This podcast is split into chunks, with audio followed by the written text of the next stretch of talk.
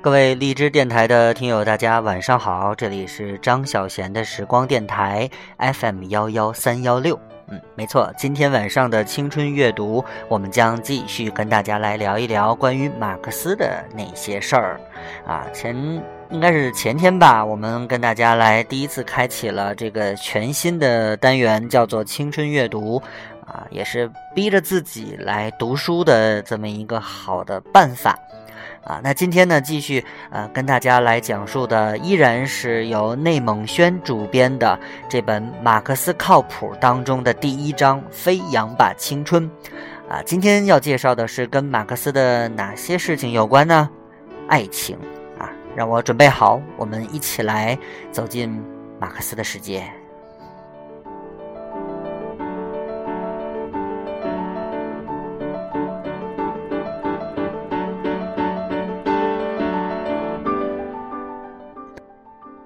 啊，那我们今天的这个主题呢，叫做“爱情在精神契合面前，一切皆浮云”。靠谱这两个字呢，是常判马克思左右的。在他的人生道路中的另一个重大的靠谱的决定，就是能够娶到燕妮这位成功男人背后的伟大女人。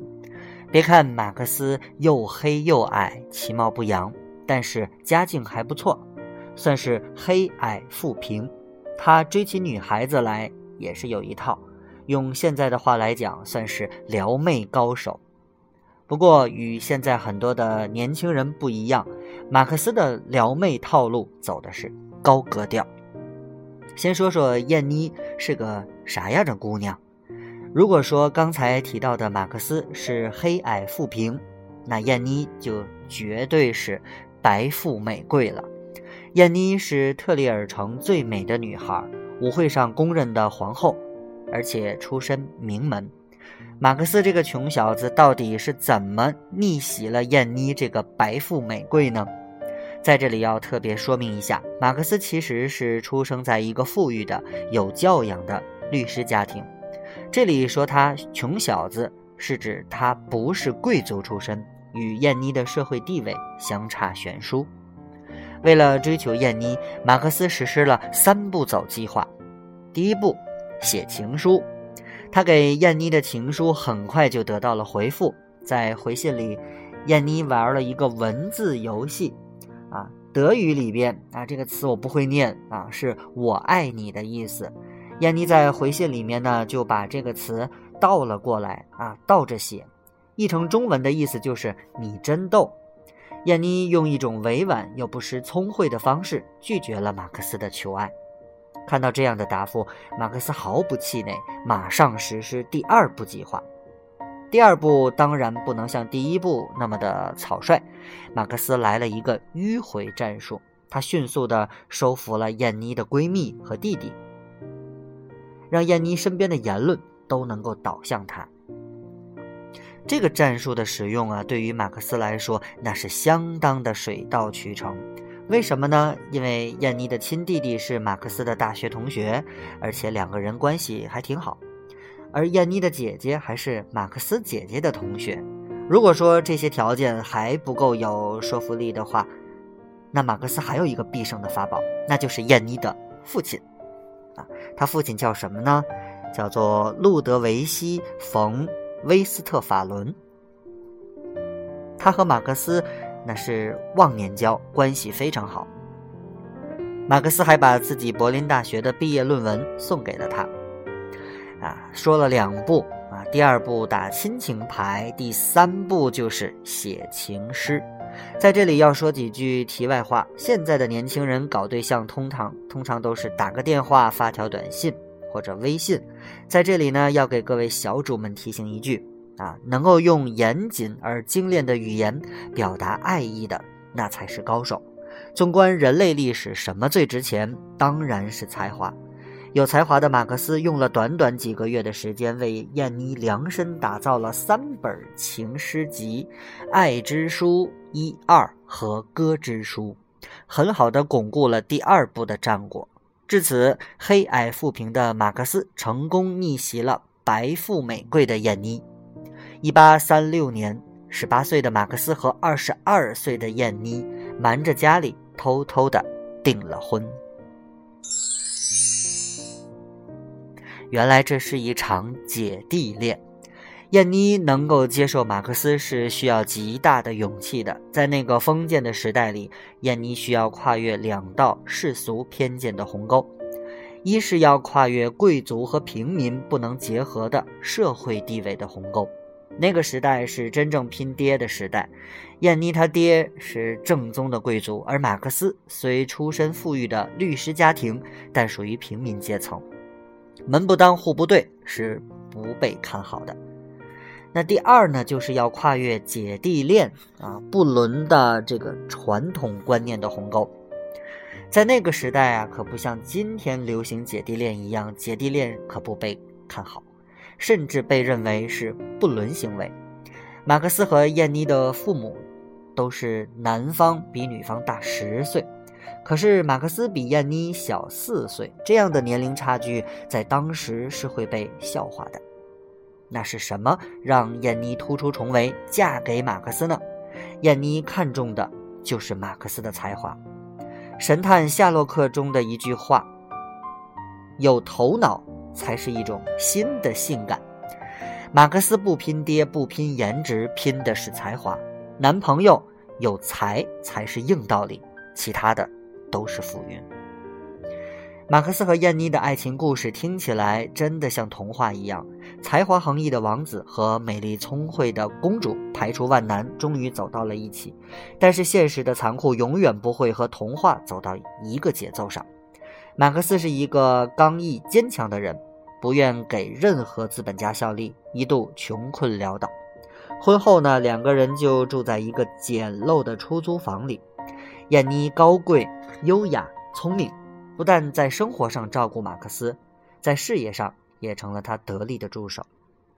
马克思啊，虽然写了大量的著作，但字迹潦草，很难辨认。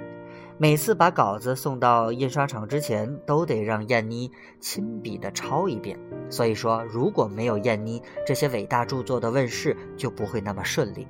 曾经有历史学家说，马克思追悼燕妮是这位天才的领袖所获得的第一个。辉煌的胜利。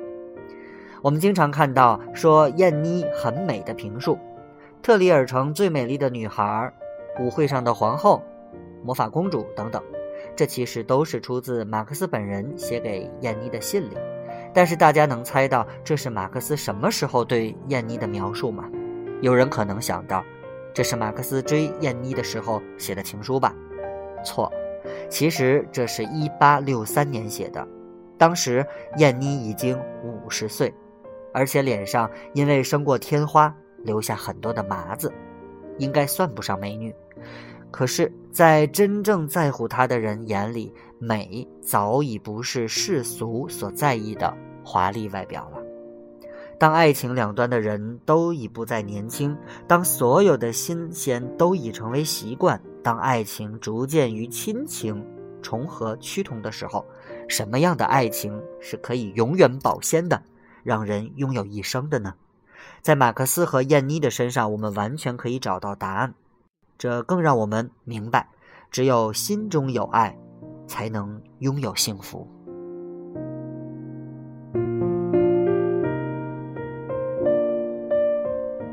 贫穷的马克思经常交不起房租，养不起孩子。他并没有给燕妮带来富足的物质生活，但是燕妮对马克思始终不离不弃，坚定地鼓励他追求自己的政治思想。现实并没有磨灭他们的爱情，反而让他们的爱情在革命考验中越发的坚固。可以说，没有燕妮，就没有我们今天看到的卡尔·马克思。每一个成功的男人背后都站着一个伟大的女人。燕妮绝非等闲之辈，马克思身上最开始吸引他的当然是才华，但是才华不能当饭吃。后来两个人在生活那么艰难的情况下，燕妮还是不离不弃，那是因为两个人有着共同的精神追求，他们都有着鲜明的无产阶级立场和对劳苦大众的深切同情。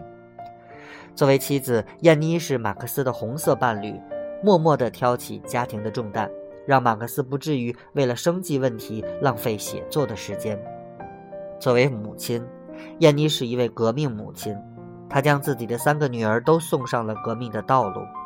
作为战士，燕妮是马克思忠诚的战友，她卓越的政治才干曾经让恩格斯都惊叹不已。在燕妮去世后，恩格斯沉痛地说：“我们将不止一次的为再也听不到他的大胆而合理的意见而感到遗憾。”我们可以说，燕妮不仅忠于自己的丈夫，而且忠于自己丈夫为之奋斗的那个阶级——无产阶级。在燕妮晚年的时候，曾经有马克思的战友，按照当时上层社会的习惯，称呼燕妮“尊敬的夫人”。结果，燕妮很不高兴，她说：“把一个白发斑斑的无产阶级老战士叫做‘尊敬的夫人’。”这不是尊敬，而是一种侮辱。在燕妮去世后，恩格斯曾经评价说：“如果有一个女人把使别人幸福看作是自己的幸福，那这个女人就是燕妮。”正是马克思和燕妮之间那种共同的价值追求，才让他们的爱情始终保持新鲜，才让他们。能携手走过四十年的风风雨雨。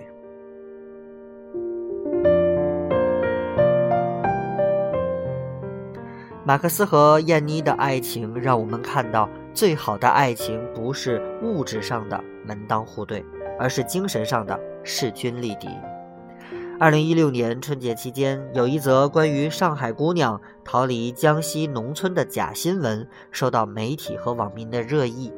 里面说，一位上海姑娘第一次去男友江西农村的家里，面对贫穷和脏乱，迅速逃离，情侣分手。这则新闻虽然后经证实是一则假新闻，但上海姑娘的做法得到一些人的力挺，说爱情就要门当户对。中国传统讲门当户对，很多人狭义的把门当户对理解为财产。社会地位的旗鼓相当，殊不知最应该当对的是价值观的一致。一些现代人的爱情越来越拼爹、拼颜值，爱爱爱，买买买，先救你保大的。还有人说宁可在宝马车上哭，不在自行车上笑。有人唱两只蝴蝶相扶到老慢慢飞，讲纯爱。但也有人唱老鼠爱大米，讲爱情实用主义；还有人唱狼爱上羊，把扭曲物种的本性作为爱情的追求。有些爱情俨然成了一种交换，甚至被扭曲。那些扭曲被异化的爱情，恰恰忽略了爱情中最纯粹的一点，什么呢？主要看气质。主要看气质，讲的正是精神契合、三观一致。那马克思和燕妮之间的爱情呢，就是精神契合的爱情，古典纯粹，令人动容。实际上，爱情的本质不是交换，不是实用，而是契合。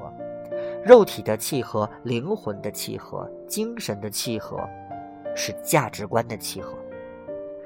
爱情究竟是什么？爱情不仅仅是两句肉体的私情。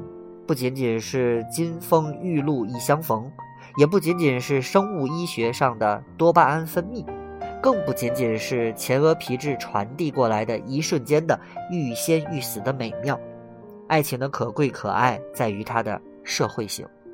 那些伟大的爱情故事之所以会被口口相传，就在于爱情内涵的丰富与社会关系的多样性。比方说，《梁祝》爱情的反等级观念性，《罗密欧与朱丽叶》爱情的反封建家族的束缚，还有贾宝玉、林黛玉爱情的反封建性等等，爱情的社会性非常的丰富。而爱情呢，作为一种情感，是非理性的，我们的确很难从中发现逻辑和规律，但是却有一些基本的价值判断可以帮助我们。更好的去爱，外貌、财富、地位或许会令彼此一见钟情，但价值观决定了一见倾心是否可以天长地久。马克思和燕妮一辈子不离不弃，在于两人的精神契合，拥有着共同价值观的爱情。事实上，最好的爱情从来都不是什么霸道总裁爱上一个傻白甜，在精神契合的面前，一切都是浮云。如果一百多年前把马克思和燕妮的爱情故事拍成电视剧，早就没有《太阳的后裔》什么事儿了。人只有大格局，才会有大成就。爱情也是一样，只有精神的契合，才能长久。如果马克思是一匹野马，那燕妮就是那片草原。他们一生的故事真是跌宕起伏，全程无尿点。老马追求理想，战斗不止，对抗政府，批判权贵，给不了燕妮富足的生活，甚至没有片刻的安宁。燕妮对此毫无怨言，从不给老马提任何的要求，默默的陪伴就是最好的爱，那才是你输我陪你东山再起，你赢我陪你君临天下。他们不仅为了彼此，更为了人民而存在，尊重对方，也尊重自己的信仰。其实，爱情就应该长成这副模样，不是弱者对强者的依附。而是势均力敌的美好。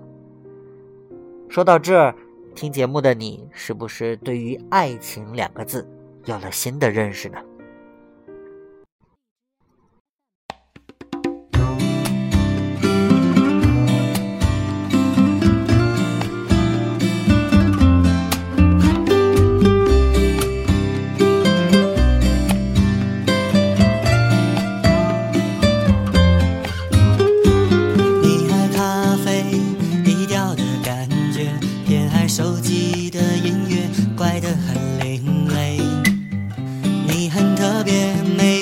小细节，哎呀呀呀，如此的对味。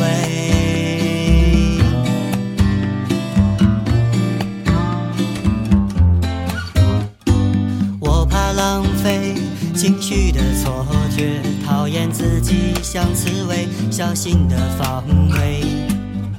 我很反对为失恋掉眼泪，哎呀呀呀。离你远一些，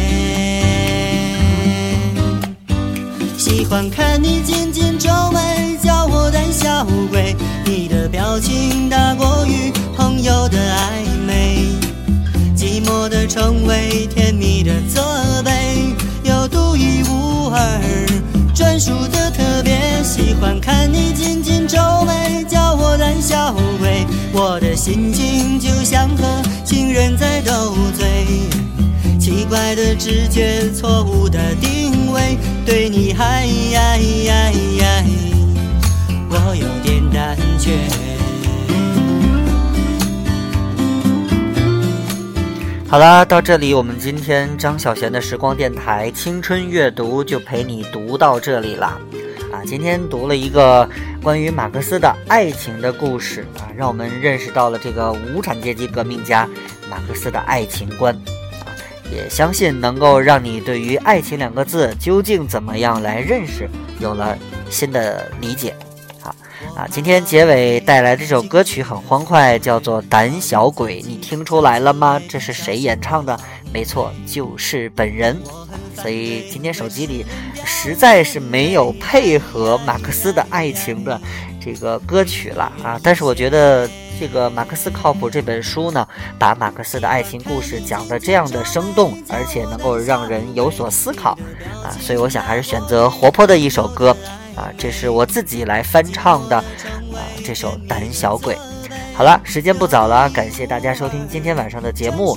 如果你也喜欢，或者你想把我的节目推荐给周围的人的话。啊欢迎把我的节目的这个频率 FM 幺幺三幺六告诉周围的朋友，让他们也一起来关注我的节目，给我订阅，然后送一些荔枝。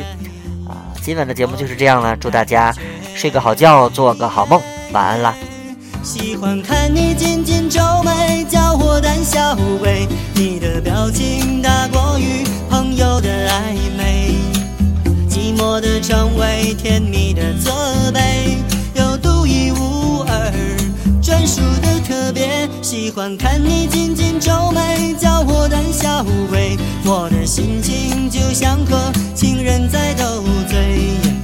奇怪的直觉，错误的定位，对你爱爱爱爱，我有点胆怯，我在我的世界不能犯规。你在？